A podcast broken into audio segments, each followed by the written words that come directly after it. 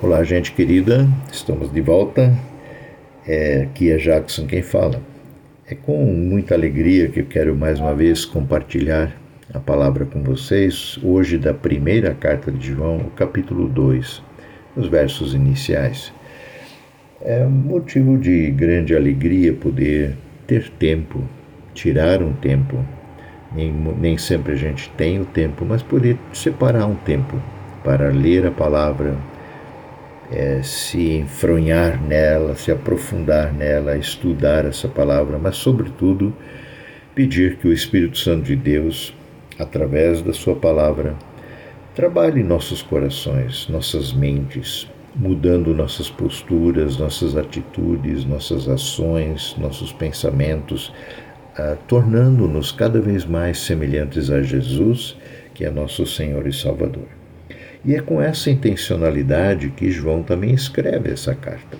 Ele vai dizer logo no primeiro verso do capítulo 2 que ele escreve essa carta, filhinhos queridos, como ele se dirige aos receptores da carta. Eu escrevo para orientá-los a não pecarem. Porque nós morremos para o pecado, como Paulo vai dizer, por meio da fé em Jesus. Nós é, pelo batismo, né, ele vai dizer, nós, nós morremos afogados para a velha vida e ressurgimos das águas e ressurgimos por meio da fé para uma nova vida em Cristo. Portanto, o pecado não deveria ter mais lugar. Essa é a realidade, essa é, a, é o chamado que temos por sermos crentes no Senhor Jesus, para não pecarmos mais.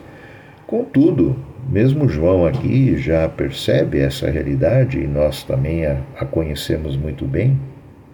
Se alguém cometer pecado, não que a gente busque o pecado deliberadamente, mas porque a nossa vida, a nossa carne, a nossa realidade humana é marcada pela queda, é marcada pelo pecado. Então, vira e mexe, é, ele vem à tona.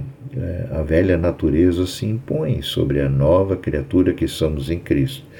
Então, se por acaso alguém pecar, é, é bom lembrar que temos um amigo, um sumo sacerdote, que nós temos alguém que intercede por nós, né? um intercessor que é plenamente justo diante do Pai que é o Filho amado Jesus Cristo, que se sacrificou por nossos pecados. Assim, ele resolveu de uma vez por todas o problema do pecado, porque ele foi pago, ele foi anulado na cruz. Não só para nós, mas para todo mundo, diz João.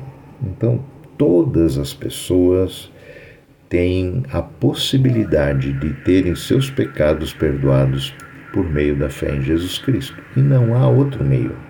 É somente por graça, somente por fé que somos salvos por meio de Jesus Cristo. Então, ah, havendo pecado, volte, coloque-se novamente diante do Senhor, clame pelo seu perdão. Essa é a nossa realidade. Esta é a forma, inclusive agora, em consequência é, de uma vida com Cristo, de termos certeza absoluta de que realmente conhecemos a Deus é, de uma maneira correta, é quando nós procuramos é, não mais andar numa vida de pecado, mas numa vida segundo os mandamentos do Senhor, segundo a vontade do Senhor. E João vai dizer uma coisa muito séria. Ele vai dizer: olha, se alguém afirma eu conheço Deus muito bem, mas ele não guarda os mandamentos de Deus, ele não anda na vontade de Deus, ele não anseia nem busca pela vontade de Deus, João simplesmente diz que ele é um mentiroso. É, como ele já no capítulo 1 diz, se afirmamos que andamos com o Senhor e continuamos a tropeçar por falta de luz, por andarmos no pecado, obviamente estamos mentindo e não vivemos é, de acordo com aquilo que dizemos que é dependentes de Deus. Então, é, nós somos chamados andar numa novidade de vida, uma vida que se pauta na palavra de Deus, uma vida que busca, anseia pela conhecer a vontade de Deus, viver a vontade de Deus. Se não é assim, nós vivemos uma vida que não combina com a palavra de Deus, não combina com o que Deus deseja para nós, com o que Jesus fez por nós.